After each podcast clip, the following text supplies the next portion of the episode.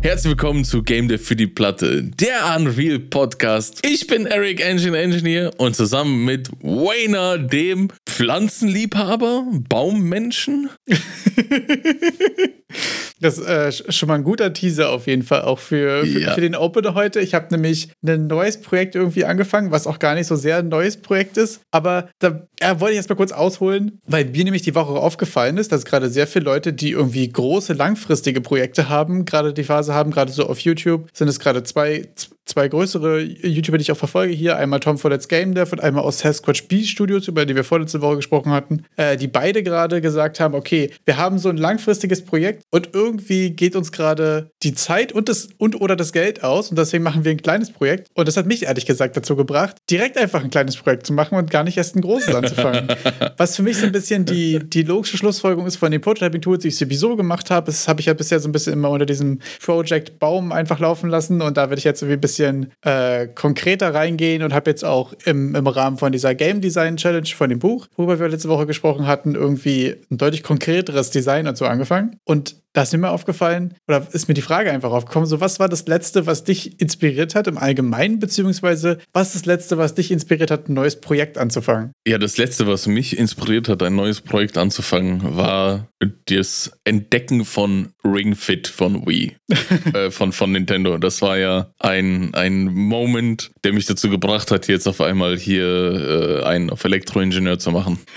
Aber das hattest du vorher wirklich einfach nicht auf dem Schirm, dass es Ring Fit gibt oder nie mit beschäftigt? Oder?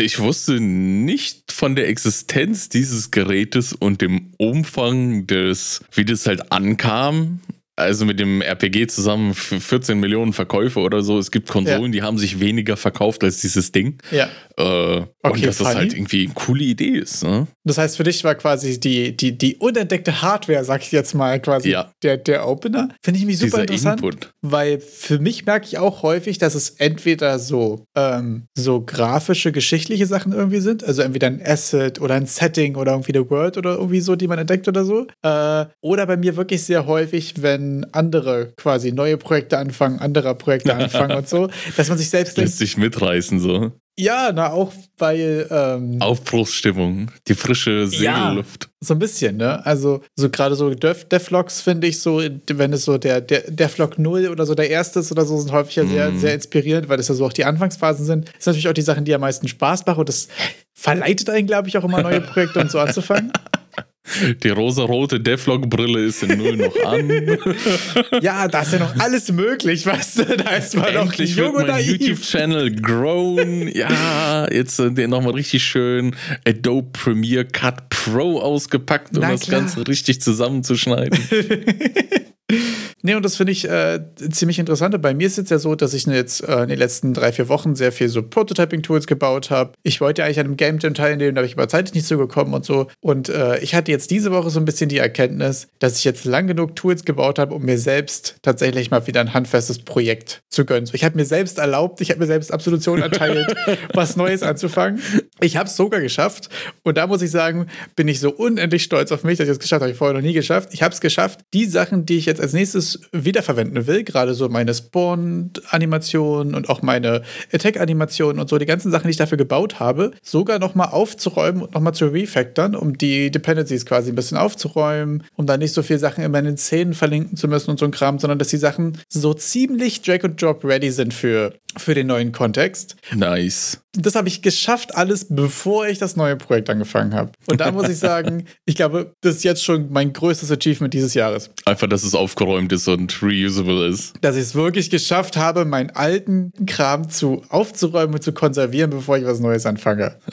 Das ist also bevor ich ein neues Projekt angelegt habe, habe ich natürlich vorher schon die ganze Zeit drüber nachgedacht und ich habe ja auch bei den Toolings, die ich gebaut habe, schon ein bisschen ein Projekt im, im Hinterkopf, was ich so machen wollte und gerade in diesen Übungen von diesem äh, Designer-Workbook, wo du ja vielleicht auch Game-Ideen heute mitgebracht hast. Gucken wir mal. Ähm, genau, habe ich natürlich so ein bisschen das, die Pre-Production, so das Brainstorming und so schon parallel gemacht, habe aber trotzdem geschafft, nicht schon mit Coden anzufangen. Und da äh, war für mich auf jeden Fall krasses, krasses Achievement diese Woche. Das heißt, du warst erstmal Game Dev auf dem Papier. Ja, es, war, es war auch erstmal Game Dev für den Papierkorb, also sind auf jeden Fall auch schon die ersten Ideen wieder weggeflogen. Und äh, das muss ich ehrlich sagen, da komme ich gerade auch mit den ersten Konzepten dieses Buches, also mit dem Think Like a Game Designer und so, gerade ziemlich gut zurecht, mhm. dass man ein bisschen mehr sich von seinen Ideen irgendwie auch loslöst. So. Also, wir haben ja auch letzte Woche schon drüber gesprochen, so, ist es 10% Idee, ist es 90% Execution und man hat am besten gute Ideen, indem man viele Ideen hat. Und ich habe jetzt wirklich schon zwei, drei Mal diese Challenge gemacht und mit 20 Minuten Zeit genommen und einfach 10 random Game-Idee aufgeschrieben.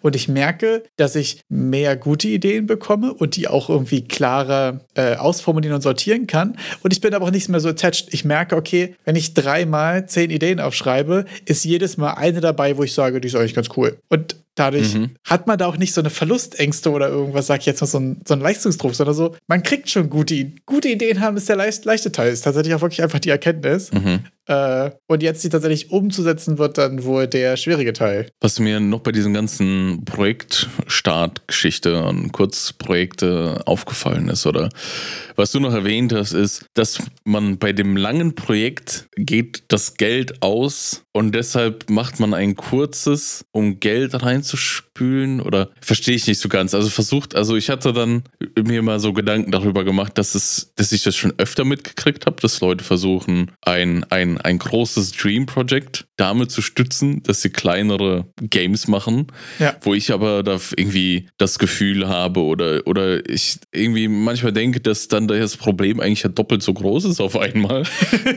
ja, tatsächlich. Du hast ja zwei Projekte. Nicht nur ein Spiel machst, sondern ja. du machst zwei Spiele. Also es ist, und du könntest ja quasi, also irgendwie kommt es mir so vor, dass manchmal davon ausgegangen wird, dass dadurch, dass es nur ein kurzes Spiel ist, dass es ja schon ein, ein Geldgarant ist. Aber was ist, wenn du es halt rausbringst und kein Pfennig damit einnimmst? Gut, aber die Stel Frage stellt sich ja bei dem langfristigen Projekt genauso. Ich glaube wirklich, dass so ein Ausflug oder so eine Pause oder so sehr gut helfen kann. Das habe ich ja schon von sehr vielen gehört, die an sehr langfristigen Projekten gearbeitet haben, dass sie gesagt haben, okay, ich packe es jetzt wirklich mal zwei, drei Monate weg, mache dieses andere Projekt, wo ich den gesamten Circle einmal durchlebe, direktes Erfolgserlebnis habe, ich bin fertig geworden, ich habe was rausgebracht. Ob da jetzt super Geld bei rauskommt oder nicht, ist quasi eine andere Frage. Äh, und dann gehe ich quasi zurück zu dem größeren Projekt. Ähm, was vor allem, glaube ich, auch Sinn macht, jetzt gerade bei den beiden Beispielen, äh, die ich vorhin angesprochen hatte. Ich werde Links auch mal in die Beschreibung packen, weil die Videos, Videos sind auch mega cool, der Content ist ziemlich geil. Das ist gerade in dem Content Kontext ja eigentlich ganz geil ist, weil du diesen kleinen, kompletten iterativen Zyklus natürlich auch sehr geil in dem YouTube- bzw. Twitch-Content und so dann einfach abspielen kannst, beziehungsweise bei, bei Tom von Let's Game Dev ist zum Beispiel auch ziemlich cool, dass das einfach äh, Hand in Hand geht quasi mit Patreon, wo er gesagt hat, okay, er will jetzt ein bisschen mit Patreon pushen, die Leute können bei Patreon die Sachen direkt anzocken, die kriegen bei Patreon immer direkt den Source Code,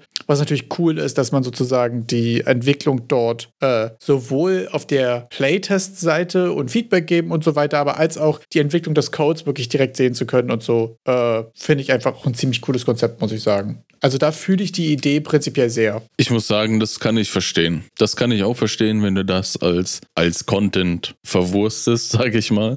Ja. Aber im Endeffekt finanzierst du ja dann dein langfristiges Projekt durch den Content, durch den YouTube-Content und den ganzen Kram. Aber ich habe auch schon auf, auf Reddit Beiträge gesehen, auch aus Gesprächen mitgekriegt, dass manche Leute sich ernsthaft sagen, ey, wenn das große Projekt nichts wird, mache ich noch ein, also wenn das zu lange dauert, weil das wird ja eh erfolgreich, wird ja eh, wird das großes MMO. Ja. Und zwischendrin kann man mal ein kleines Spiel rausbringen, um ein bisschen Geld reinzumachen, weil ist ja schon mal vielen erstmal klar, dass drei Jahre komplett ohne Einnahmen oder fünf Jahre ohne Einnahmen wird schwierig, aber dann so zwischendrin machen wir mal ein kleines zwei Monate Game und spülen ein bisschen Geld in die Kasse. Aber ohne diesen ganzen Content-Verwurstungsapparat drumherum. Ja wo ich so sage, okay, das weiß ich nicht, ob das was wird. Klar, äh, es ist nicht von der Hand zu weisen, dass du da Erfahrung sammelst, ein ganzes Game mal durchzuziehen, Storepage aufsetzen, alles drum und dran.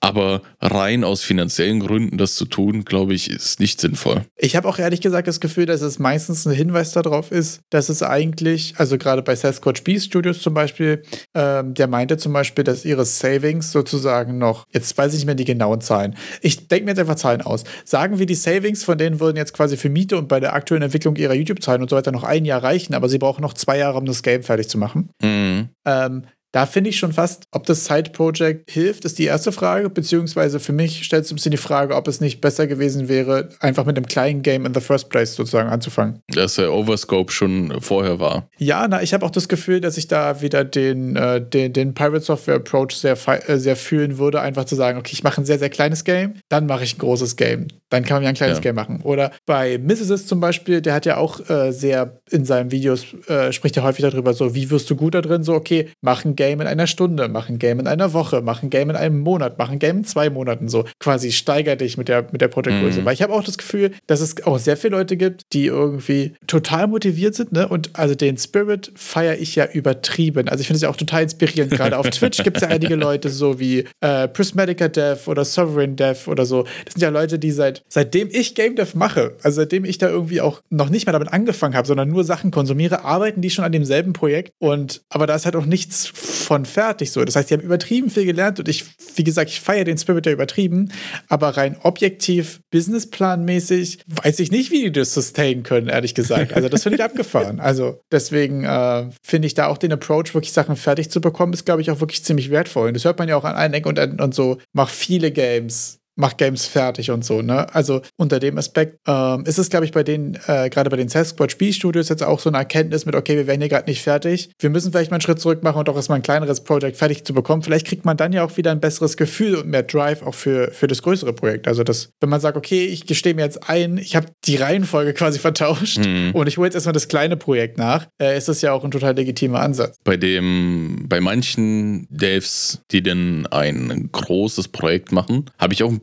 bisschen, ich, ich finde es schwer zu sagen, es ist ein großes Projekt, besonders wenn das Ziel sich in dieser Projektphase stark ändert. Zum Beispiel das Spiel ändert sich stark. Ja. Ist es dann eigentlich, also ist es dann noch ein Projekt, wenn ich anfange und will ein Monster Breeding Game machen und am Ende nach drei Jahren stehe ich mit einer äh, Autorennsimulation da? War es über den kompletten Zeitraum ein Projekt oder ist bei jedem Zielwechsel eigentlich ein kleiner Projektende und Neues wird angefangen? Ich und glaube, man versucht nur noch den Rest zu verwenden, den man am Anfang schon gemacht hat. ich glaube, das kann man häufig auch gar nicht so klar unterscheiden. Ich glaube wirklich da auch zu iterieren und auch festzustellen, okay, mein Breeding Game geht in die falsche Richtung, ich mache ein Racing Game draus, weil das ist der Teil, der Spaß daran gemacht hat bisher. Ist eigentlich auch ziemlich wertvoll. ähm, die Idee müsste so Monster Breeding mit Racing, so. das müssen wir jetzt aufschreiben. Ja, wir kommen gleich noch zu unseren Ideen. Das ist auf jeden Fall die Nummer 11 auf der Liste, die können wir gleich schon mal dazu packen. Ähm, dann ist es, glaube ich, auch nicht schlimm. Ich glaube, dass man auch, also da muss ich auch auf jeden Fall noch mal einen kleinen Disclaimer draufpacken, gerade bei den Sasquatch Spielstudios, wo ich jetzt auch meine, so, wo ich ja irgendwie auch aus meinem Gefühl gerade das Gefühl habe, so, ne, ist das vielleicht nicht so die beste Idee gewesen. Ähm, muss man aber auch sagen, ganz klarer Unterschied zwischen, ich mache hier in zwei, drei Jahren nebenbei Hobbyprojekte und da ist ein großes Projekt, das zieht sich jetzt einfach zehn Jahre. Oder ich gehe jetzt hier full Indie und setze alles auf eine Karte. Ne? Also das ist ja auch einfach ein anderes Szenario. Und ich glaube, das ist auch einfach das, wo bei mir bei den Salesforce Spielstudios so ein bisschen das unwohle Gefühl einfach kommt. So, ich denke, die haben halt irgendwie alles auf diese eine Karte gesetzt. Mhm. Und sie schaffen es nicht mal, die auszuspielen, so wie es aktuell aussieht. Und das ist ja voll bitter und das tut mir mega leid.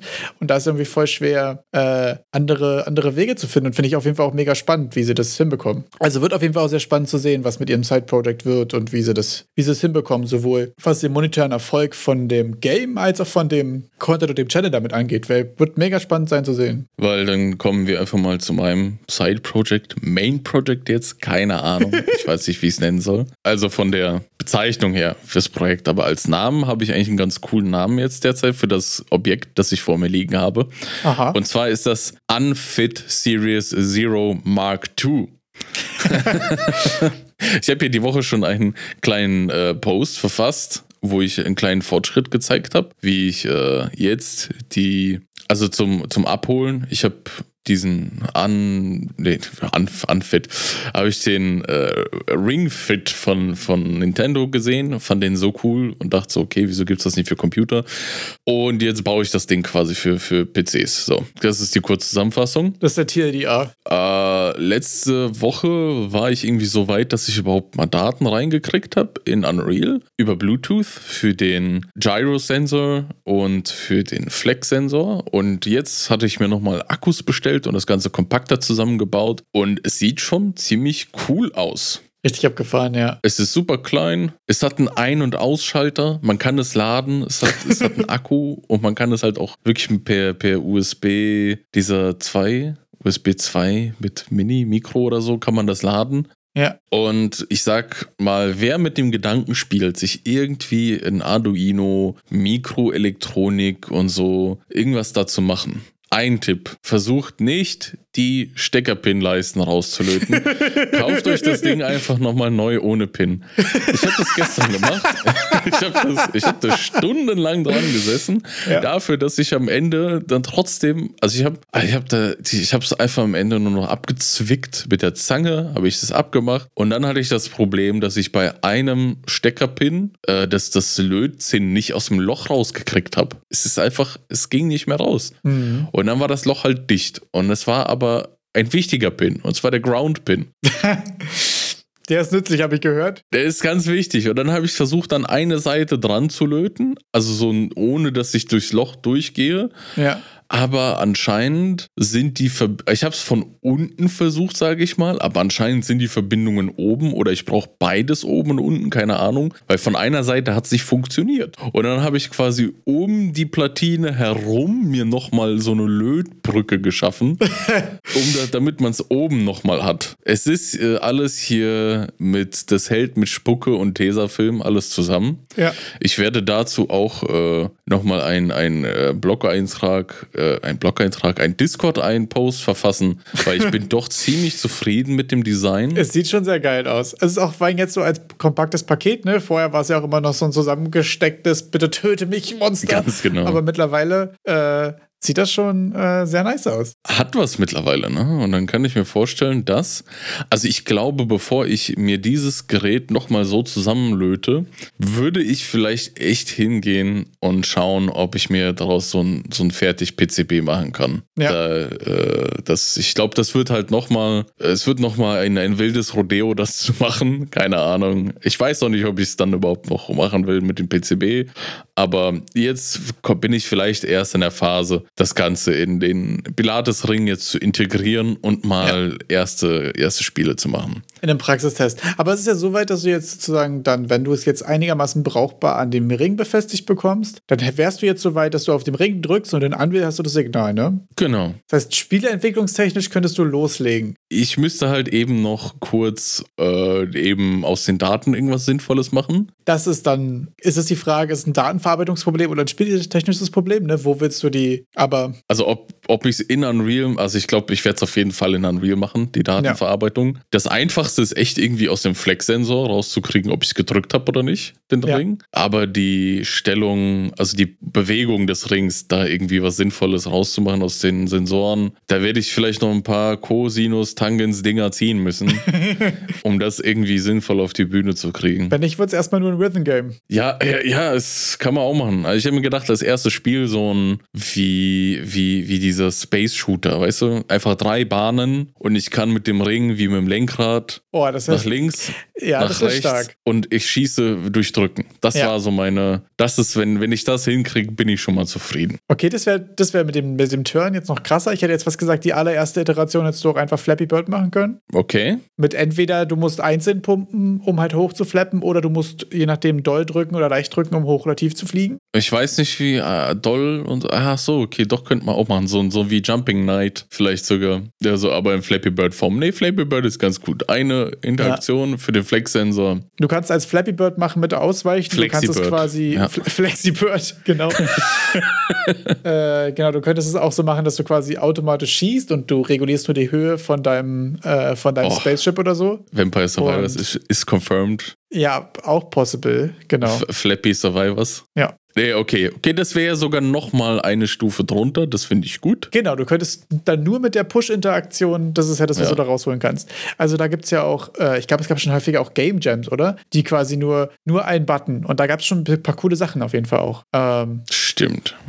Es haben sich schon mal, ich weiß nicht, ob Leute sich selbst quasi als Herausforderung gesetzt, beziehungsweise ich glaube, es gibt auch ein Jonas Tyroller äh, Video darüber mit, wir haben hier an, an Nummer einfügen viele Games gemacht, die nur mit einem Button sind oder, oder das war mal ein Jam, irgendwie sowas habe ich im Kopf. Und da war auch ein paar richtig coole Konzepte dabei. Also man kann schon viel machen mit einem Knopf, interaktionstechnisch. Gut, aber das würde ja auch wieder dazu führen, dass ich mich länger davor drücke, mich mit dem schweren Problem auseinanderzusetzen. Wäre es nicht ein, äh, ein rewarding Projekt quasi? quasi, dass du schon mal ein kleines Projekt fertig hast, bevor du das große Ringfit anfängst. ich, bin, ich bin sowieso erstaunt, dass das überhaupt funktioniert. Äh, ich habe nie, nie im Leben, habe ich gedacht, dass ich innerhalb von zwei Wochen drei Wochen auf einmal da sitze und dieses kleine Ding da zusammengelötet habe. Hätte ich auch im Leben nicht gedacht. Muss ich, also jetzt nicht, weil ich dir das nicht zutraue, sondern einfach, weil hätte ich mir schlimmer vorgestellt. Oder du bist einfach zu krass. Ich Wahrscheinlich auch. ist die zwei. Ich, ich, ich, ich, es ist einfach, ich kann dir nicht sagen, was ab ist. Ich habe ja,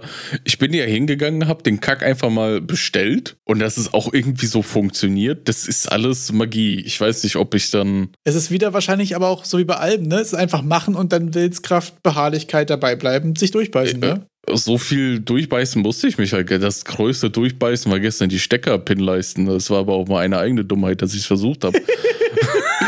ja. nee, aber es ist wirklich wie so ein. Also, ich dachte nicht, dass es so einfach wird, sich den Kram zusammenzukaufen, Schaltplan raussuchen, dran klemmen und es funktioniert. Also, bei allem, was programmiertechnisch ist, hatte ich immer mehr Schmerzen, irgendwelches Zeug aus dem Store zusammenzufügen.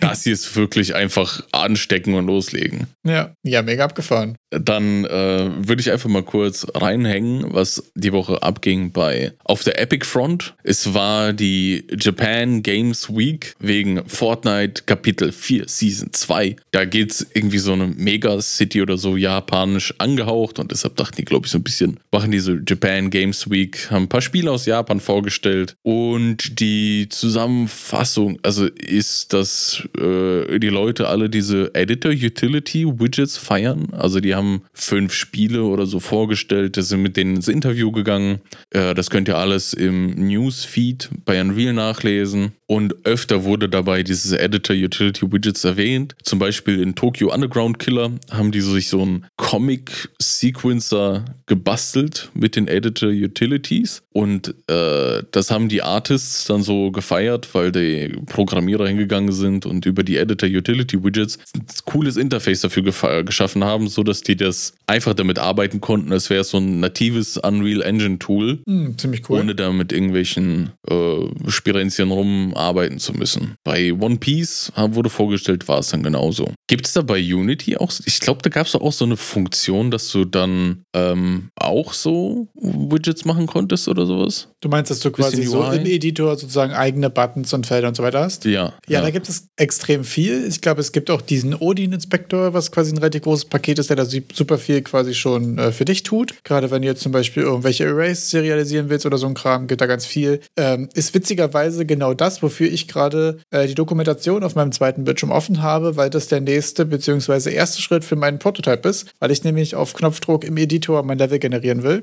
Nice. Ähm, das habe ich ja bisher ja nur zu Runtime gemacht mit Coroutinen und bababa. Und für, für dumm, dummes Prototypen und erstes Testen, weil ich auch ein bisschen mit Pernoise da was machen will, ähm, falls ich da auch was kaufen will, muss ich mal gucken. Ähm, ist es quasi das nächste, was ich da mache. Äh, geht auf jeden Fall, gibt es sehr viel. Ähm, da ist Unity eigentlich gerade gut drin. So, du musst dir halt für alles irgendwelche eigenen Tools schreiben, aber du kannst ja auch für alles irgendwelche eigenen Tools schreiben. Ähm, kann ich nächste Woche wahrscheinlich mehr berichten, tatsächlich. Habe ich sonst noch nichts mitgemacht, war ich so quasi heute früh unmittelbar davor, das zu benutzen, tatsächlich. Ja. Also ich habe bis jetzt einmal in Unreal etwas benutzt, bei dem diese Editor Utility Widgets verwendet wurden. Äh, das war dieser Vertex Animation to, weil hier ist Skeletal Mesh Animation to Vertex Animation Baking Stuff, die, bei dem ich letzte Woche berichtet habe, dass der komplett erfolglos war. der ist äh, weiterhin erfolglos geblieben, weil ich es nicht gemacht habe, aber ich habe es da zum ersten Mal verwendet. Ein ja. Tool, das durch diese Dinger geschaffen wurden. Ich kann auch einfach nochmal im Nachgang stellen wir nochmal einen, einen Videolink zu diesem Vertex Animation Ding äh, bereit. Vielleicht kann ja jemand aus der Community was damit anfangen. Dann wurde am Donnerstag ein, ein sehr interessanter Stream gemacht. Also der Titel klang so interessant, dass ich ihn mir in Ruhe ansehen will, was bis jetzt noch nicht geschehen ist, weil ich nur mit meinem Unfit, Unfit Series Zero Mark II beschäftigt weil war. Beschäftigt war es, da Pins aus der Platine wieder rauszupopeln, rauszuoperieren. Nutzlose, also Leute, wirklich. so, ich habe da gesessen, ich habe an diesen Pins zwei, drei Stunden diese Steckerleisten rausgekommen popelt. Äh, am Ende hat es ja auch nicht mal so richtig funktioniert und ein neues ESP ohne Steckerpins hätte 9 Euro gekostet. Und ich, äh, das Einzige, was mich so, ja, ich würde jetzt auch diese drei Tage Lieferzeit würde ich warten und die 9 Euro bezahlen, mir alles egal, nur dass ich das nicht wieder tun muss. Und ähm, ja, äh, in Ruhe wollte ich mir diesen Donnerstag-Stream angucken, weil da ging es um äh, Prototyping von Hi-Fi Rush. Kennst du Hi-Fi Rush, das Game? Yes. Yes. Und da war der Dude, der das gemacht hat. Ah, stark. Im Stream und hat dann so, ich gehe mal davon aus, er erzählt halt ganz viel, wie er das geprototyped hat, welche Sachen er verwendet hat, was so sein Design-Mantra war. Dadurch, dass der das Ganze ja, glaube ich, auch, ich will jetzt nicht lügen, ist er alleine? Ist er einer der Developer? Weiß ich gar nicht. Ist, äh, das mit dem allein, er ist nicht alleine, er ist einer der Developer, aber die haben eben äh, das Ganze natürlich ja irgendwann geprototyped und dann, wie die das gemacht haben. Ziemlich cool, ehrlich gesagt. Ich finde gerade mal so Prototyping-Stories quasi, wie ist das entstanden und so, gerade bei so ein bisschen außergewöhnlicheren Sachen mal sehr interessant. Fand ich zum Beispiel auch bei den Crypt of the Necrodancer Guys super interesting, die halt meinten so, okay, wir haben Traditional Roguelike gemacht, haben geguckt, wie wir es in Echtzeit reinbekommen und haben dann festgestellt, dass sich von alleine irgendwie auch dieses Rhythmische irgendwie so ergeben hat und darüber kam dann die mhm. Idee, lass mal einfach Rhythm Game draus machen. Und hier haben wir ja auch einen Third-Person-Action-Game, was ähm, so ein bisschen 3D-Plattformer, Rhythm-Elemente drin hat. Von daher ziemlich interessant. Werde ich mir auf jeden Fall auch mal geben. Deshalb wollte ich mir das auch in Ruhe ansehen, weil besonders Prototyping-Tools, da werden, also ich sag mal, die, meine Ohren immer ein bisschen gespitzter, weil das ist ja, ich sag mal, über die Prototyping-Phase, so als Solo-Developer, ist ja quasi schon, also das, was man AAA-Studio Prototyp nennen würde, nennt man als Solo-Developer mein Lebenswerk. Das, ist, das ist sehr witzig, weil ich habe äh, ja gestern mit meinem mit dem neuen Projekt, was eigentlich nicht neu ist, sondern ich habe jetzt einfach das Projekt gestartet, wofür ich die letzten Wochen eigentlich die Tools gebaut hatte, äh, habe ich auch in die erste Szene reingeschrieben Prototype. Und dann dachte ich mir, nee, ein Prototype ist dafür da, um ihn danach wegzuwerfen. Hab direkt das gelöscht, hab ihn geschrieben Demo. Bei Demo ist ja das, was du baust mit, wenn es cool ist, kann man darauf aufbauen, kann man das erweitern und so weiter. Und ich will ja gerade sehr nachhaltig bauen. Eigentlich, das Ding ist ja eigentlich ja. kein Prototype. Ein Prototype ist ja eigentlich, ich klopfe was zusammen, ich schmeiße es weg. Das ist eigentlich die Konvention von Prototype, so wie ich es bei Grip Survivors zum Beispiel gemacht habe. Das zu erweitern wäre schmerzvoll. Aber äh, deswegen habe ich genau diesen Struggle hatte ich erst gestern oder heute früh, weiß ich gar nicht, wo ich so Prototype geschrieben habe und ich so, nee, ich nenne es ein Demo. Weil das da, da, da, soll hier richtige, richtiges Fundament Fundament werden eigentlich. Proto-Fundament. Backspace, ja. Backspace, Backspace, Demo. Backspace, Backspace, Backspace. Buenas. Äh, Schaffenswerk, okay. Ja, deshalb will ich es mir auch in Ruhe ansehen. Ja, damit man da, ne, sehr spannend. Mal sehen, was die so gemacht haben, wie die Prototypen. Und wer, wem das noch nicht genug Games, Game-Hintergründe ist, der hat direkt am Freitag Learn from Game nochmal ein nachgesetzt gekriegt. Und zwar war The Ascent da.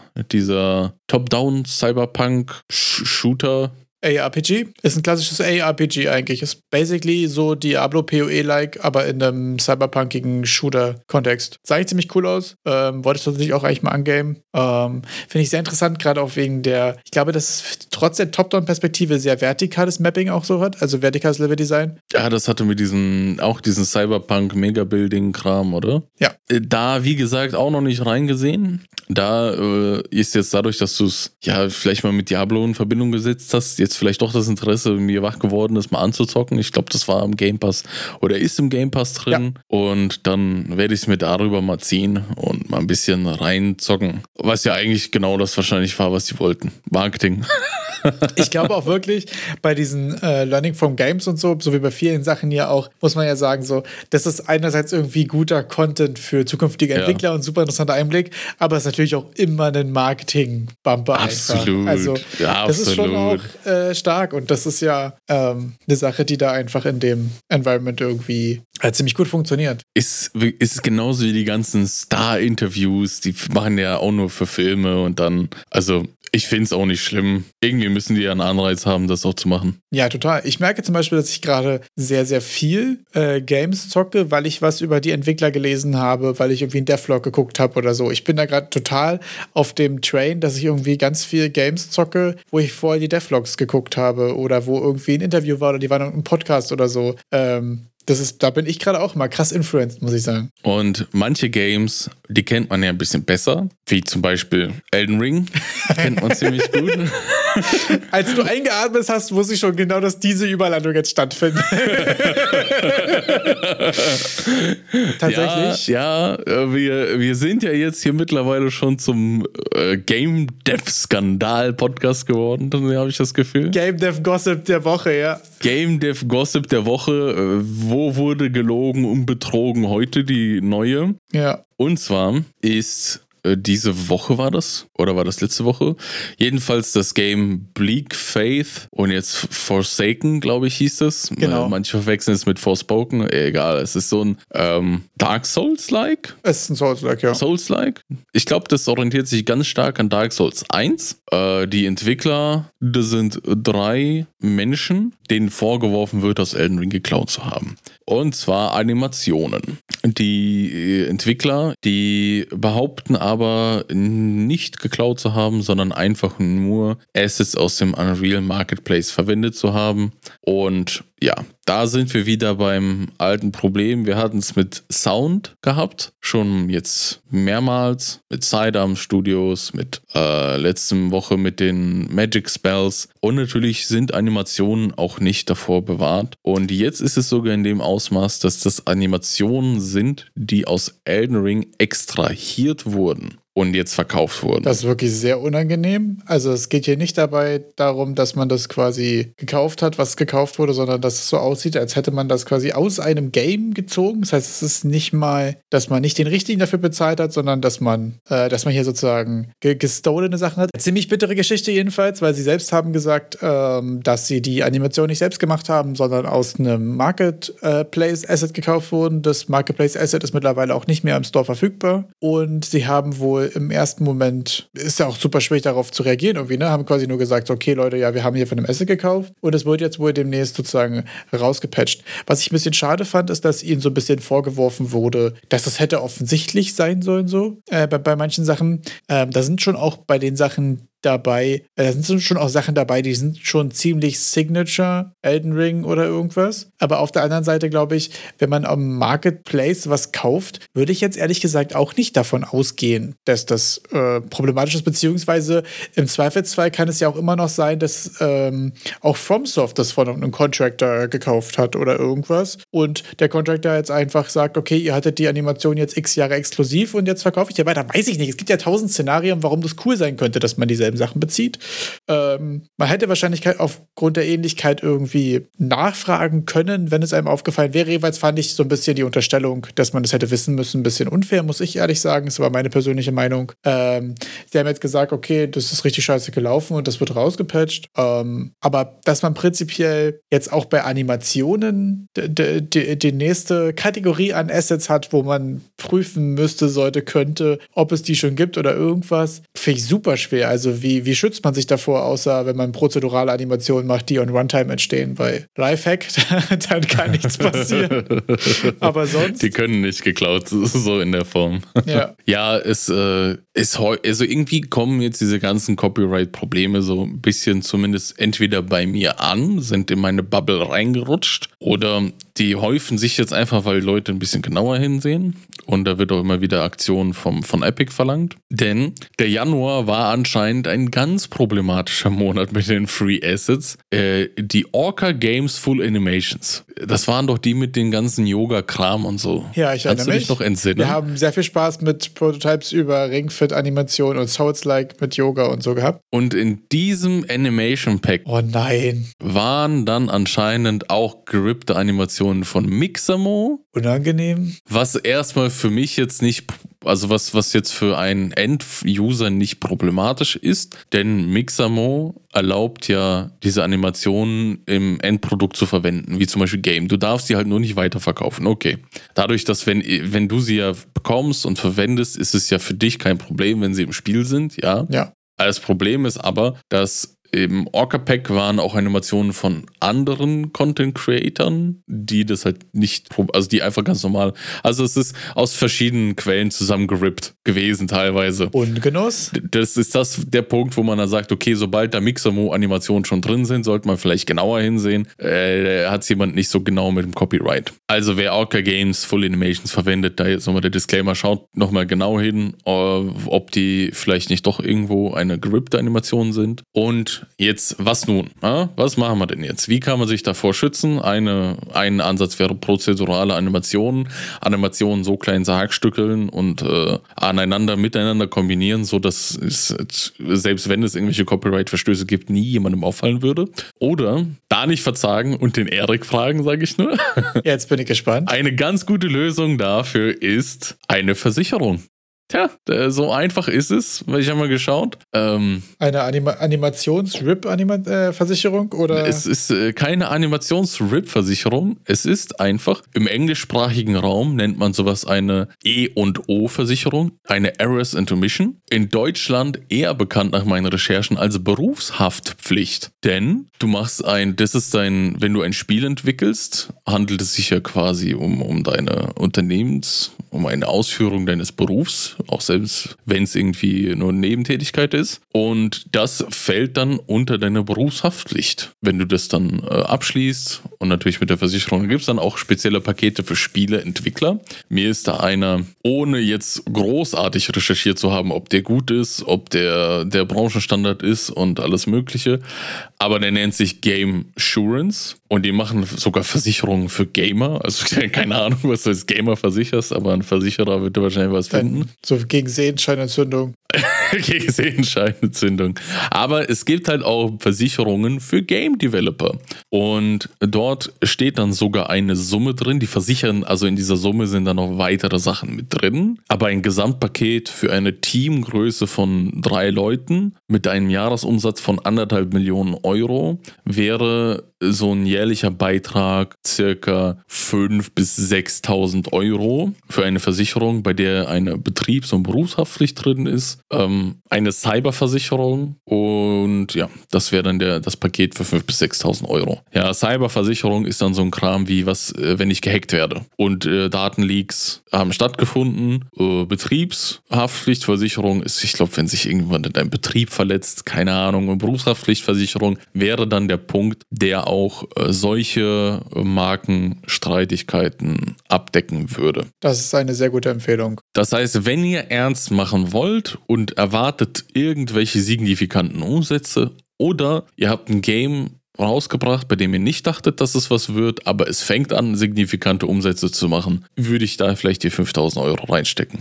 Und besonders, wenn ihr ne, viele Assets verwendet habt. Besonders bei 4 Millionen Jahresumsatz ist das eine Sache, da kann man sich das auf jeden Fall leisten. Ich glaube, da muss man mal gucken, wie die Sachen so skalieren, ne, wie das quasi in den Entry-Level so ist. Aber ich finde, die aktuellen Monate haben irgendwie auch gezeigt, ne, wenn du was hast, wo die Möglichkeit theoretisch besteht, dass es diese Art von Problem geben könnte, wenn quasi nicht alles du von Hand gemacht hast, long story short, dann ist es auf jeden Fall eine gute Idee, sowas zu, zu haben oder wenigstens da irgendwie eine Backup-Planung für zu haben auch. Die Sache ist, es deckt ja auch, selbst wenn dein Gewissen rein ist und du auch alles selber gemacht hast, man kann dich ja trotzdem einfach mal verklagen. Also das ist, das ist, ja. so, das ist so bitter, wie es klingt, aber selbst wenn du recht hast und dann kommt ein, weiß ich nicht, Nintendo und klagt dir alle, alles aus dir raus mit ihren Anwaltsarmadas, dann wäre so eine Versicherung halt auch gut, um dich wehren zu können. Also selbst wenn man alles richtig gemacht hat, kann es ganz gut sein, sich versichern zu lassen.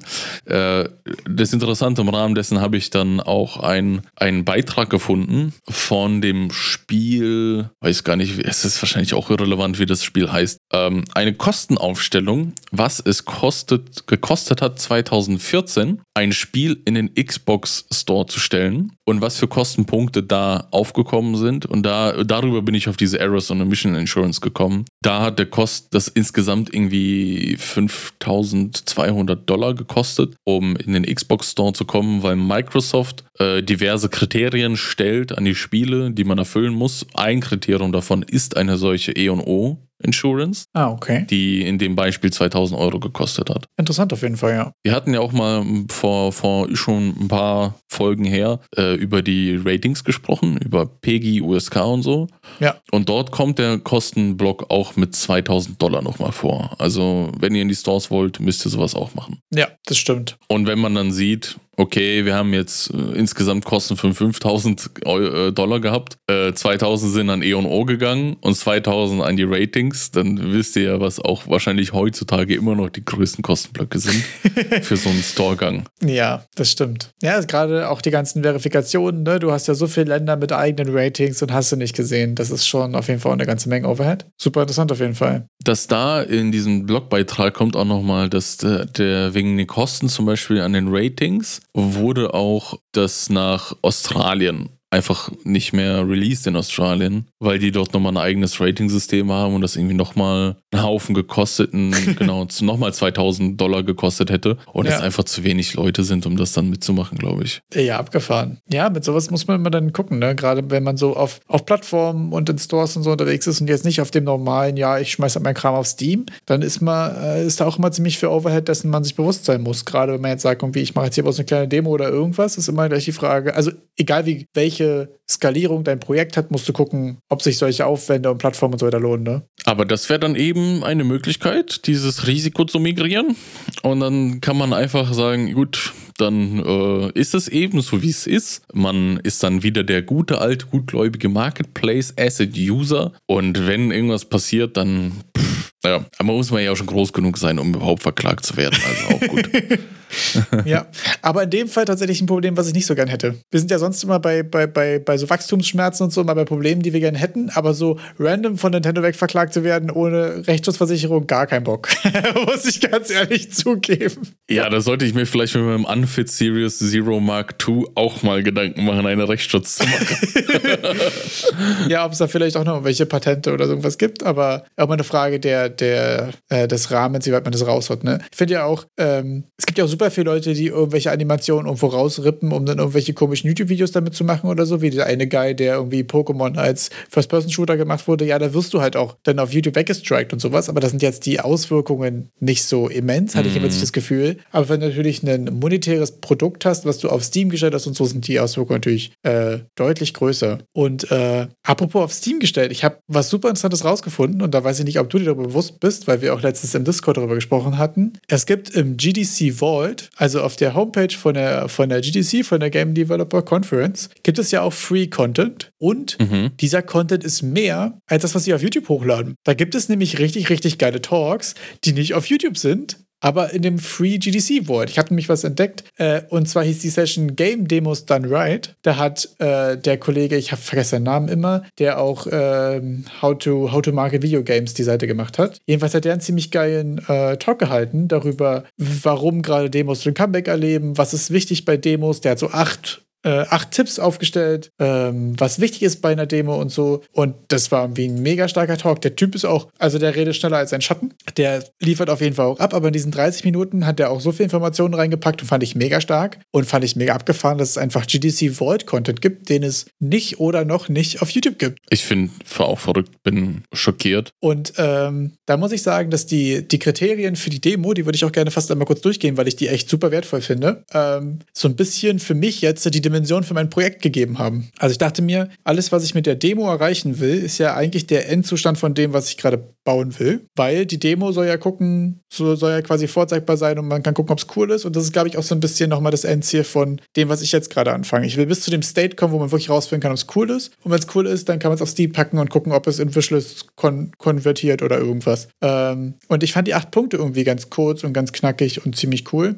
Also das erste war, so dass man direkt upfront sich überlegt, wie lang soll die Demo sein? Sind es 15 Minuten, sind es 30 mhm. Minuten, sind es 60 Minuten? Da haben wir auch schon mal lange drüber gesprochen, als ich auf der Games Week Berlin war und so ähm, das gerade für so, man setzt sich da selbstständig hin, man will eine Runde Game oder man lädt sich das zu Hause runter und so einfach verschiedene Zeiten auch einfach angemessen sind. Gerade auf so einer Messe, da stehen acht Leute hinter dir und quatschen dich voll. Da hast du keine Zeit, anderthalb Stunden dazu gamen. Gerade wenn du nicht weißt, ob da ein Laptop steht oder 20. Ähm, fand ich jedenfalls super interessant. Ähm, dann hatte er als zweiten Punkt dass man direkt in die Action geworfen wird, dass du quasi, wenn du Demo startest, dass du direkt gesettet wirst, du bist direkt in der Action irgendwas, ähm, dass man halt irgendwie so nicht so langsames Pacing hat wie sonst bei einem Game aufbautechnisch, sondern dass du wirklich so mhm drinne bist. So, du hast zwei Minuten, um jemandem das Ding zu verkaufen, ob er die Demo zu Ende spielt, egal wie lange die ist. So. Ähm, und da fand ich sehr interessant, dass er äh, die nächsten beiden Punkte waren so, minimiere dein Tutorial, das ist klar. Ich glaube, das ist auch mega logisch. So, du hast ja keine Lust, dir dann da Civilization 28 technisch jetzt erstmal eine halbe Stunde Tutorials reinzupumpen, sondern du brauchst ja was, was du in diesen zwei Minuten auch verkauft bekommst. Ähm, und dass du auch direkt am Anfang ein Goal settest. Das ist nämlich eine Sache, die mir bei einigen Demos, die ich schon gespielt habe, auch ein bisschen gefehlt hat. Du wirst so ein bisschen reingeworfen, aber du fragst fragst dich auch so ein bisschen, warum. Weißt mhm. du? du? Hast ja nicht, nicht unbedingt ein Ziel? Ziel? Genau, du hast nicht unbedingt ein Ziel. Ja. Manchmal sind es dann so Player-driven Sachen, so du siehst da hinten irgendwas und denkst dir, ja, geh mal gucken, wa? Oder so klassisches Horror-Game. Horror-Game-Szenario, ich habe da hinten ein Geräusch gehört, ich gehe mal schauen. Aber äh, da wirklich ein Ziel zu setzen, ist auch ziemlich wichtig. Das habe ich ja auch bei Gridpunk Survivors gemerkt, dass äh, ich das manchmal Leuten gegeben habe und deren erste Frage war, hm, was mache ich jetzt? Und nu? Renn ich, renn ich, also klar, wenn ich dir das gebe, du hast 3000 Stunden Vampire Survivors gepumpt, du weißt, ich mache die kaputt, also machen die mich kaputt. So. Aber ich hatte auch wirklich äh, eine Person, der ich es gegeben und die sind erst mal weggerannt. Und dachte mir so. Ich muss gerade an die denken, wo du meintest so, muss ich die, wieso soll ich die jetzt angreifen? Das hast du doch irgendwie so erzählt, ne? Ja, genau so. Warum soll ich die angreifen? Aber da ist so, wenn du den Opener machst, eine kleine Cutscene, der kommt und schubst dich runter, du stirbst, kommst wieder und denkst dir so, dem zeige ich's. Da hast du direkt ein Ziel. weißt du? So, warte, Freundchen, jetzt lege ich los. Ja, oder auch einfach so, das ist halt dieses ganz berühmte Beispiel, so, dass wenn du bei Mario und das allererste Mario World 1, 2, weiß ich nicht, welches genau es ist, du startest, du kannst nicht nach links laufen und von rechts kommt dieser kleine Gumba. Und der kommt ja an, der krempelt sich quasi schon die Ärmel hoch und der denkt ja so, okay, den, den, den zerfick ich jetzt. auf die Schnauze. Ey. Genau. Und wenn du nichts machst, dann kommt er einfach und killt dich. Und dann bist du so, okay, der, der da sucht Streit, den hole ich mir. Und du hast direkt ein Goal. Und dann merkst du ja auch vom Pacing her, okay, die Kamera bewegt sich nur nach rechts und nach links. Und dann hast du schon ganz viel, ohne Tutorial hinzuschreiben, okay, hm. das Vieh will dich killen, du musst nach rechts laufen. So dieses ganz minimale Tutorial und direkt ein Goal gesettet. Fand ich irgendwie super interessant. Äh, Finde ich auch jetzt Game Design technisch interessant, so sich auch Sachen auszudenken, oder auch bei dem Aufbau von dem Game Sachen zu machen, die man so schnell vermittelt bekommt. Weißt du, das versuche ich jetzt irgendwie gerade auch von Anfang an mit, mit reinzubekommen. Äh, genau, dann meinte er, dass bei einer Demo halt noch wichtig ist, gerade wenn du jetzt zum Beispiel ein Wishlist oder so oder eine Con Conversion für ein größeres Game oder so ähm, erreichen willst, dass du den Leuten auch klar machst, hier ist eine Begrenzung, dafür müsstest du das Game voll kaufen. Also bei Death Trash mhm. zum Beispiel, die auch auf der Games Week waren, ist zum Beispiel so, dass du da am Anfang läufst, dann kommst du auf die World Map und dann ist da rechts und links so ein riesiger Balken, der sagt Demo. Und du weißt genau, okay, das ist eine riesige Welt und ich darf mir diesen kleinen Teil jetzt hier angucken, der mir auch schon ja, groß vorkam, ja. aber ja. da gibt es noch viel mehr zu entdecken. So, das macht natürlich dann auch Bock. Und der wird dann wahrscheinlich erst in den nächsten fünf Jahren entwickelt, aber das ist der Plan. Ach so, nee, zu dem Zeitpunkt gibt es den ja sogar auch einfach schon. Also du kannst ja. Ach so, okay, äh, okay. Ich glaube, es ist noch in Early Access. Ich glaube, da wird noch dran gearbeitet und so, aber du kannst schon auch das Game kaufen oder du kannst es oder so. Dass du jedenfalls so ein bisschen sagst, okay, da wäre noch mehr. So, das ist ja auch mhm. dann für den, für den Call to Action äh, auch wichtig. Er hatte noch gesagt, so dass man halt am besten gute Demos macht, indem man viele Games spielt, viele Games macht, viele Demos macht. Das ist, glaube ich, so ein bisschen der, der No-Brainer, der aber auch mal wichtig ist, gerade wo wir vorhin darüber gesprochen hatten. So, ich glaube auch wirklich, dass du in einem Projekt, was drei Jahre geht, andere Sachen lernst und vorsichtiger Hotdeck von mir wahrscheinlich weniger, als wenn du sechs Games rausbringst oder wenn du drei Games rausbringst. So. Also mehr als ein Projekt in x Jahren ist, glaube ich, schon auch einfach produktiv. Ich glaube, da lernt man viel bei. Ähm, genau, da hat er auch so dieses, geh sicher, dass deine Spieler Wishlisten oder was auch immer für ein Call to Action du haben willst oder auf den Discord kommen oder sonst irgendwas. Das heißt, wenn du reinkommst, ist da ein Wishlist-Button. Wenn du Pause drückst, ist da ein Wishlist-Button. Wenn du die Demo durchspielst, ist da ein Wishlist-Button. Wenn du Quit drückst, ist da ein Wishlist-Button. So, ne? Pack das überall hin. So, zu jedem Zeitpunkt, wenn der Spieler sich denkt, ich glaube, ich würde mal auf die Steam-Seite gucken, ob ich da nicht was wischt, dann muss er das auch direkt finden können. Und das ist halt No-Brainer. Und als letztes hat er noch geschrieben: Add a cat. Füge eine Katze hinzu. da hat er so ein, äh, noch aus Shareware-Zeiten quasi so ein Beispiel gehabt von jemandem, der hat einfach im Endscreen so ein Foto von seiner Katze und hat so gesagt: So, wenn ihr mein Game kauft, kann ich meine Katze füttern. und er meinte, er weiß nicht, wie viele hunderttausende Dollar ihm diese Katze, das Bild von der Katze eingebracht hat, aber einige auf jeden Fall. Und ich glaube, es ist einfach so ein bisschen so diesen persönlichen Touch, den du ja gerade so als Indie oder als Solo auch einfach mitbringen kannst, dass du da ein bisschen die persönliche Schiene gehst und sagst, hier Leute, das habe ich gebaut, ich hoffe, ihr fandet es cool, habt ihr nicht Bock, mich zu supporten, dies, das. Ähm, ist ja auch total legit. War jedenfalls ein mega geiler Talk. Auch bitte einfach nur in diesem Tonfall. Oh, hier Leute, ich habe das jetzt gebaut. Ja. Wäre cool, wenn ihr mich supportet. Wäre ganz cool. Danke. Ja. Ich habe auch echt überlegt, also ich habe ja da auch mit dem Gedanken ein bisschen gespielt, wie man eine Demo macht und so. Ich überlege, ob ich so einen kleinen Voice kurz einspiele und so, danke, Dicker. Auf welche Sprache? Dass ihr, nee, ich weiß noch nicht, ob ich mir das dann irgendwie auf, auf Englisch rauspumpen würde oder so. Aber Englisch. man könnte es ja auch direkt, ich meine, wenn er persönlich reinspricht, kann man ja so wenigstens auf Deutsch und auf Englisch irgendwie tryen so. Ähm, Weiß ich nicht. Fände ich irgendwie eigentlich auch ganz witzig. Also, da muss ich ganz ehrlich sagen, wenn bei mir ein kleines Video aufpoppt und da ist der Entwickler und der sagt, ich hoffe, dir hat's Bock gemacht. Wenn nicht, komm, sag Bescheid, was dir, was, gib uns Feedback, wenn du Lust hast, hier wäre auch ein Wishlist, ja. würde mich freuen. Das hier ist mein Dog, der kann dann sein Essen bekommen, weiß ich nicht, so einen persönlichen Touch. nicht, wie gesagt, ich, als der gerade irgendwie sehr viel Games nur spielt, die ich in Podcasts, die Entwickler gehört habe oder irgendwelche Devlogs gesehen habe oder so ein Kram, holt er mir total ab auch. Also, da weiß ich ja, was funktioniert einfach für mich selbst aus der Kundensicht so. Ähm, fand ich jedenfalls einen ziemlich coolen Talk. Äh, kann man sich mal geben. Was ich mir bei den langen Projekten noch gedachte, äh, wo du Demos und so meintest jetzt, äh, wenn lange Projekte so viele verschiedene Mechaniken haben, dachte ich mir immer so, ey, wenn man, wenn sich, wenn ich mich jetzt hinsetzen würde und ein Animal Crossing machen will, dann würde ich jede von diesen einzelnen Mechaniken nehmen, machen und versuchen, so ein kleines Spiel nur mit dieser einen Mechanik zu machen. Yes. Weil dann kann ich das Spiel rausbringen, habe irgendwas released, kann äh, über diese Mechanik mit den Leuten diskutieren, Verbesserungen, Verschlechterungen suchen, dass allein jede Mechanik schon geil ist oder das Beste ist, was ich draus machen kann, mit dem Feedback, das ich erhalte. Und dann hat man dann so am Ende fünf kleine Spiele gemacht und macht dann noch diesen Overhead, die zusammenzuführen und dann dieses Eric's Crossing zu machen, zum Beispiel. Aber ja. dass man dann einfach vielleicht auch gucken kann, ob man sein großes Projekt irgendwie umstrukturieren kann in einzelne Teile. Finde ich auch mega wertvoll, ehrlich gesagt. Ich glaube, dass man insgesamt bei dem Approach, wenn du zu viel unabhängige Sachen hast und dann in ein Game zusammenschmeißt, das Risiko hast, dass es ähm, vom Design her nicht so elegant ist. Also wenn du so einzelne Systeme hast, die nicht viel miteinander interagieren, ist auch immer ein Risiko. Mhm. Aber prinzipiell ist das große Projekt, das große Game, was man machen will, quasi eine Mechanik auszulagern, einfach als als Game rauszubringen, finde ich ehrlich gesagt immer eine super starke Sache und ähm, finde ich ehrlich gesagt auch einen total legitimen Ansatz, weil, wie du schon gesagt hast, du hast dann was Fertiges, was Testbares und was du auch wiederverwerten kannst für das größere Projekt. Also da gewinnst du ja eigentlich nur, bin ich auch ein sehr großer Fan von. Oh, und du kannst es auf den Marketplace stellen als Plugin. Kannst direkt auch weiter verschachen. Das ist richtig, da wird alles genutzt, da werden die Knochen ausgekocht, um Seife draus zu machen. ja, ist richtig. Und wenn wir jetzt schon bei den Projektideen sind, zur Finalisierung dieser Folge yes, jetzt mal über unsere Ideen reden. Wer soll anfangen? Soll ich als ähm, elender Hausaufgabenvergesser anfangen oder ich habe ja quasi schon angefangen. Ich habe ja letztes Mal gesagt, dass meine erste Idee Dark Souls als Traditional Roguelike ist. Okay. Und das halte ich auch nach wie vor für eine sehr schlechte Idee. Und deswegen kannst du quasi mit deiner ersten Idee reinstarten. Also, meine eine erste Idee wäre so ein Roller-Shooter-Game, dass du dann so äh, wie einfach so eine Straße vor dir hast mit drei Straßendingern und du fährst auf deinem Mofa und schießt. Ach so. so das vor dir ab. Und manchmal okay. musst du ausweichen, weil die Straße kaputt ist und ja. So, so Asteroids von der Vespa quasi. genau, genau. Und dann halt äh, hier die ganzen Mofas. Du, es muss auf jeden Fall, müssen es die langsamen Dinger sein, diese 25 km/h. Ja, diese damit richtig. Du die dann auch. dann muss ich richtig schmerzen, Alter, wenn du Gas gibst. Ja, doch. Finde ich sehr ja, witzig. Ja, ja, und dann äh, sammelst du natürlich Sachen und kannst die aufmotzen, um dann vielleicht mal 28 km/h zu fahren. Ja, sehr stark. Dann lege ich einfach mal weiter, mache einfach mal direkt weiter.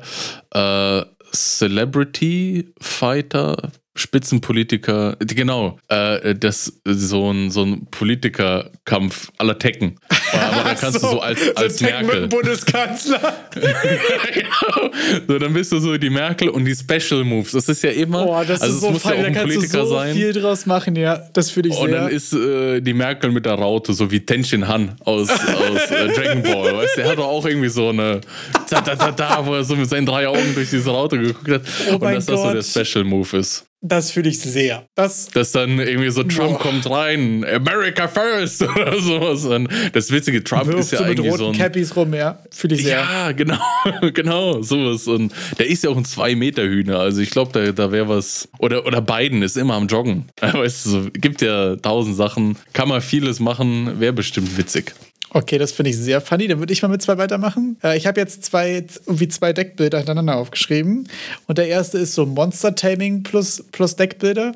Ich habe ja schon häufiger mal überlegt, so wie man irgendwie so Monster Taming Games ein bisschen, äh, bisschen mehr in die Action-Richtung kriegt und ein bisschen aktueller so. Und dann stelle ich mir quasi vor, mhm. dass du so statt einem Deck sozusagen den Rucksack voller, voller Monster, voller Pokémon, Digimon, whatever hast quasi. Und dann immer mit einer Fähigkeit sozusagen den spawnst und dem direkt eine Direction gibst, wohin der attackt sozusagen. Und dann hast mal so ein bisschen mhm. indirekten Fight. Was so ein bisschen ist wie bei, bei Valorant zum Beispiel, der neueste Agent, der hat quasi auch so einen kleinen Pinguin, den du vorschickst, der dann irgendwie diffusen kann oder irgendwas. Dass mhm. du dann so äh, immer so ein bisschen deine Fähigkeiten sagen, targeten und timen musst, was dann so ein bisschen so Bullet Hell quasi Elemente ja so ein bisschen hat. Und so ein bisschen, ah. äh, so ein bisschen Autobattler mit, aber halt das hat so Deckbuilding, weiß ich nicht. Irgendwie so diese Mischung, so aus Deckbilder ja, und Monster Taming. Ja, ich höre schon äh, raus, wo es so hingehen soll. Genau, und das nächste, was, was ein bisschen related ist, ähm, wo es einen First-Person-Shooter gibt, der das schon mal gemacht hat, so Deckbuilding Souls-like, dass sozusagen deine, deine Fähigkeiten sowie leichter Attack, schwerer Attack und Blocken und Parry und so quasi deckbasiert sind. Ah. Und du kriegst dann quasi immer on Cooldown eine neue Karte dazu. Und das heißt, du hast dann, weiß ich nicht, fünf Sachen zur Auswahl und du hast dann halt manchmal einfach einen Ausweich-Move oder einen kranken Parry, aber wenn du halt keinen Attack danach ziehst, so, dann kannst du halt sozusagen daraus ja nicht attacken und darüber dann so ein mhm. bisschen so ein Play Playstyle. Äh, ist auch schwierig, ob das in so einem Souls-like-Kontext irgendwie Sinn macht, wenn du einen Gegner hast, den du eigentlich auch mit einer Rolle ausweichen musst, aber du hast gerade keine Roll. Deswegen müsste man die Gegner auch ein bisschen generischer machen, äh, was die Attack-Types und die Animation und so weiter angeht. Aber. Es würde aber nochmal mehr Fokus auf das Deckbuilding legen an, an, der, an der Raststelle. Ja. Dachte ich mir jetzt. Ne? Also man kann sich ja dann vorbereiten auf das, was auf dich zukommt. Genau, ja. Das wäre auch so ein bisschen dann, äh, würde es so verschiedene Builds geben, so dann könntest du sagen, gucken, wie viel, wie viel Defensive, wie viel Stun und so willst du mitnehmen, wie viel Parries und so. Oder willst du halt so komplett Roll-based haben? Äh, würde dann das Ganze Equipment-mäßig wahrscheinlich ziemlich loslösen davon, sondern du würdest dann sozusagen deinen Playstyle hauptsächlich über die, über die Decks und so äh, bestimmen. Könnte man auf jeden Fall wilde Sachen machen, so wie wenn du Parries ziehst, zwei Karten und so. Das würde, glaube ich, dann in den Echtzeit-Combat äh, ziemlich viel äh, Action reinbringen, eigentlich, mit den Synergien, was so Deckbilder angeht, mit wann kannst du extra Karten ziehen, wann werden Karten günstiger zu spielen. Man könnte die Kosten der Karten quasi an Stamina binden. Das wäre dann so ein bisschen die, die Ressource. Bei mir Idee Nummer drei: Kaffeeboy, Kaffee verteilen in Bar. Einfach nur hoch und runter laufen und Kaffee verteilen. so overcooked-mäßig. Ja, so, ich hab's mir, mir ist halt echt nichts mehr eingefallen. Also, man, man, die ersten zwei Ideen waren ein bisschen ausführlich. Ich habe wirklich zehn Minuten. Ich habe mir zehn Minuten Timer gemacht nochmal äh, zum, zum Hintergrund und habe wirklich nur die zehn Minuten und alles, was irgendwie als Idee aufschreibbar war, aufgeschrieben. Äh, Nummer vier, ich konnte es nicht, es hat bei mir so im Kopf gehongen, das 100% Science-Based Dragon Game. Ich konnte es, es gibt manche Ideen, Papier, die bleiben aber auch hängen und man muss nicht. die immer mal wieder aufschreiben. Das ja, ja. habe ich aber auch. Dadurch, dass ich da jetzt nicht so viel Kontext zu geben kann, mache ich einfach mal, nehme ich mal nochmal äh, zwei Ideen mit. Auto, und jetzt, jetzt, jetzt, da, da habe ich gelacht. Autorennspiel Dating Simulator. Du datest dein Auto, so wie bei nee, Boyfriend nee, nee, nee, nee, nee, nee, nicht, nicht so. Nein, das ist eher so ein Need for Speed, äh, Most Wanted, aber man kann halt dann, je, je krasser du bist beim Autofahren, desto hottere PartnerInnen bekommst du. äh, und kannst dann und quasi so, so, wenn du nicht irgendwie alle fünf Minuten einen geisteskranken Drift machst ja. und mit 500 Meter irgendwie über eine Rampe jumpst, ja. dann wird dein PartnerIn sagen, äh, nee, du bist mir zu langweilig und wieder gehen. Also musst du quasi so ein bisschen bei der Laune halten. Ja? Das sind alles Adrenalin-Junkies. ja, kann ich mir sehr vorstellen, so in klassischen Dating-Sim-Mechaniken, wo du immer so ein bisschen rausfinden musst, auch äh, worauf der oder die andere so steht, ne? Dass du da manchmal so, manche wollen halt mehr so driften und weißt du, manche sind da impressed, wenn du worüber springst und so. Finde ich sehr funny. Was ich glaube, soll ich da sagen? Also, das passt irgendwie schon, ne? Und dann so ein bisschen zwischendrin noch äh, als, als äh, ach, wie heißen diese, äh, die Stories? Äh, Novel? Visual Novels. Visual Novel so ja. zwischendrin so, wo du dann den, den Gegner besiegst und ah, ja, alles klar. Ja, sehr gut. Finde ich, find ich sehr funny. Zugsnake habe ich hier auch aufgeschrieben. Zugsnake. Also, dass du als Zug durch die Stadt fährst und Menschen platt fährst und dein Zug immer länger wird, wie bei Snake. Und sehr das ist so ein bisschen Third-Person-Ansicht. Uh, gibt's sogar als Busgame, ne? Ich glaube, ich hab's daher. Ja, ja. Sehr, sehr funny, ja. Gibt's so als, ich glaube, es heißt sogar Snaky Bus oder so. wo du auch so, wo du immer so an den Busstationen vorbeifährst und dann ziehst du die Leute rein wie so ein schwarzes Loch. ja, ja, genau, genau, genau. Hat eine Henne und Kalle und so, glaube ich, mal gegamed. Ich, ich finde mal ein Video dazu und packe jetzt mal die Beschreibung. Ist unendlich witziges Game, fühle ich sehr die Idee. Ich habe bei mir auch noch, noch mal auf jeden Fall eine, eine wiederbelebte Idee und zwar der Classroom Manager. Also du bist quasi Lehrer, was so ein bisschen ah, unsere Game Jam-Idee ja auch der ja. Ursprung dafür war, dass du dann so schreiende Kinder hast und dass dann irgendwer reinkommt. Ab und zu musst du irgendjemanden Kreide schicken holen und dann kommt der aber nicht wieder und du musst halt irgendwie versuchen, sozusagen diesen Flohzirkus unter Kontrolle zu bekommen und dann schmeißt du ein Papierkügelchen und dann musst du den aber in die stille Ecke schieben und so vor das Programm. Also ich, ganz ehrlich, wer, wer würde denn sowas spielen wollen? Das ist doch Stress einfach nur noch. Aber wir spielen auch Overcooked und das ist purer Stress. Also das Argument fühle ich gar oh. Nicht. Oh, oh. Overcook ist die beste Möglichkeit, auf der Couch zu sitzen und sich gegenseitig anzuschreien. Das es brennt! Es brennt! Geh's löschen! ja. ja, außer wenn man sich versucht, gegenseitig Zutaten zuzuwerfen und lande. Egal. Good times. Oh, egal. Ähm, als nächstes, da habe ich so eine richtige dumme Random-Idee, was doch eigentlich überhaupt nicht mein Genre ist, aber ich weiß, dass es Leute gibt, die da sehr drauf abfahren. Und zwar ist es Pokémon mit Panzern. Einfach so verschiedene Panzer hast du, da musst du die reparieren und kannst die upgraden und weiß ich nicht. Hat er einfach mir vorgestellt, wie man so eine Hosentasche von verschiedenen Panzern dabei hat, weißt du? Bitte, bitte, jetzt auch noch Breeding. 100% Science-Based Panzer Breeding Game. ja. Das fand ich auch schon irgendwie ganz funny. Also so ein Tech-Types mit irgendwie Artillerie und weiß ich nicht was. Keine Ahnung. Ja, du bist aber ein süßer Leopard 2. ja, auch so ein wilder Leopard 2 im hohen Gras würde ich einfach sehr fühlen, muss ich sagen. Den würde man aber nicht mehr angreifen, da duckt man sich nur. ja, Jedenfalls, irgendwie dachte ich mir, es sind manchmal auch so, so zwei, drei Wörter gemeinsam, wo man einfach, wo man sich die einfach aufschreibt, wo man sich sagt, okay, da würde so unendlich viel Inspiration bei, bei Sparken irgendwie, oder? Ich finde, ich finde Pokémon Panzer ist einfach so ein Sing. Weiß ich nicht. Pokémon Panzer, the game. Ja, wirklich. Also da habe ich irgendwie, äh, ja. Eins würde ich noch raushauen, dann kannst du wieder. Und zwar habe ich noch so äh, Roguelike Survival ähm, in einem Roadtrip-Kontext, dass du quasi hast einfach irgendwie Zombie-Apokalypse, irgendwas Dystopisches, weiß ich nicht was. Mhm. Und du kämpfst dich quasi durch die Gegend und musst vorankommen und musst sozusagen am Ziel ankommen. Und äh, geht so ein bisschen um Automechaniker-Sachen äh, mit. Du musst Benzin finden, du musst Ersatzteile finden, du musst, wenn du Platten hast, irgendwie Reifen finden und den wechseln und so, dass du so ein bisschen gemeinsam mit dieser Maschine irgendwie vorankommen musst. Dann kannst du ein bisschen ein Auto upgraden und so. Also ein bisschen Raft plus Survival, so ein bisschen in die Richtung, weiß ich nicht. Hatte ich irgendwie schon häufiger mal im Kopf, aber irgendwie noch keine richtig gute Idee zu, aber ist sowieso vorbeigeflogen. Dann mache ich mal weiter. Ich habe jetzt äh, einen Haufen mit einfach nur VR. Die gehe ich einfach dann einfach mal so durch. So mit VR Dark Souls, Cooking Simulator VR, Unpacking in VR. Ich weiß nicht, ob jemand Unpacking kennt. Das ist ein Spiel, wo man umziehen spielt und dann immer Kartons auspackt und das Ganze halt in VR. das, sind die, das sind die Ideen. Ist die Frage, gibt es, gibt es Cozy Games in VR? Es gibt ja ganz viele so Cozy Games, ne, die so, ah. du bist irgendwas am Sortieren und was am Meinen. Also ich glaube, sowas gibt es noch nicht in VR. Liegt es vielleicht daran, dass es einfach nicht so bequem ist, mit so einer Deckenbrille rumzusitzen? Aber gibt es noch nicht in VR. Äh, da gibt es ja irgendwie doch auch mal ziemlich großen Markt für, auch wenn ich sagen muss, dass es überhaupt nicht mein, mein Genre ist. Also ich, ich weiß nicht, ob man jetzt Unpacking in VR so cozy zocken würde, weil im Endeffekt ist es doch einfach nur noch aufräumen und auspacken. ja. Also ist die Frage. Aber witzige Idee auf jeden Fall. Dann kommen wir zur nächsten ausführbareren Idee und zwar Takeshis Castle in brutal. das ist so quasi Fall Guys für Erwachsene. Ja. Also, dass man dann so, so richtig mit statt, also äh, stell dir einfach vor, Fall Guys, jetzt alles in, in Braun- und Rottönen und alle Hindernisse haben irgendwie Ketten und weiß ich nicht, irgendwelche Sägen dran.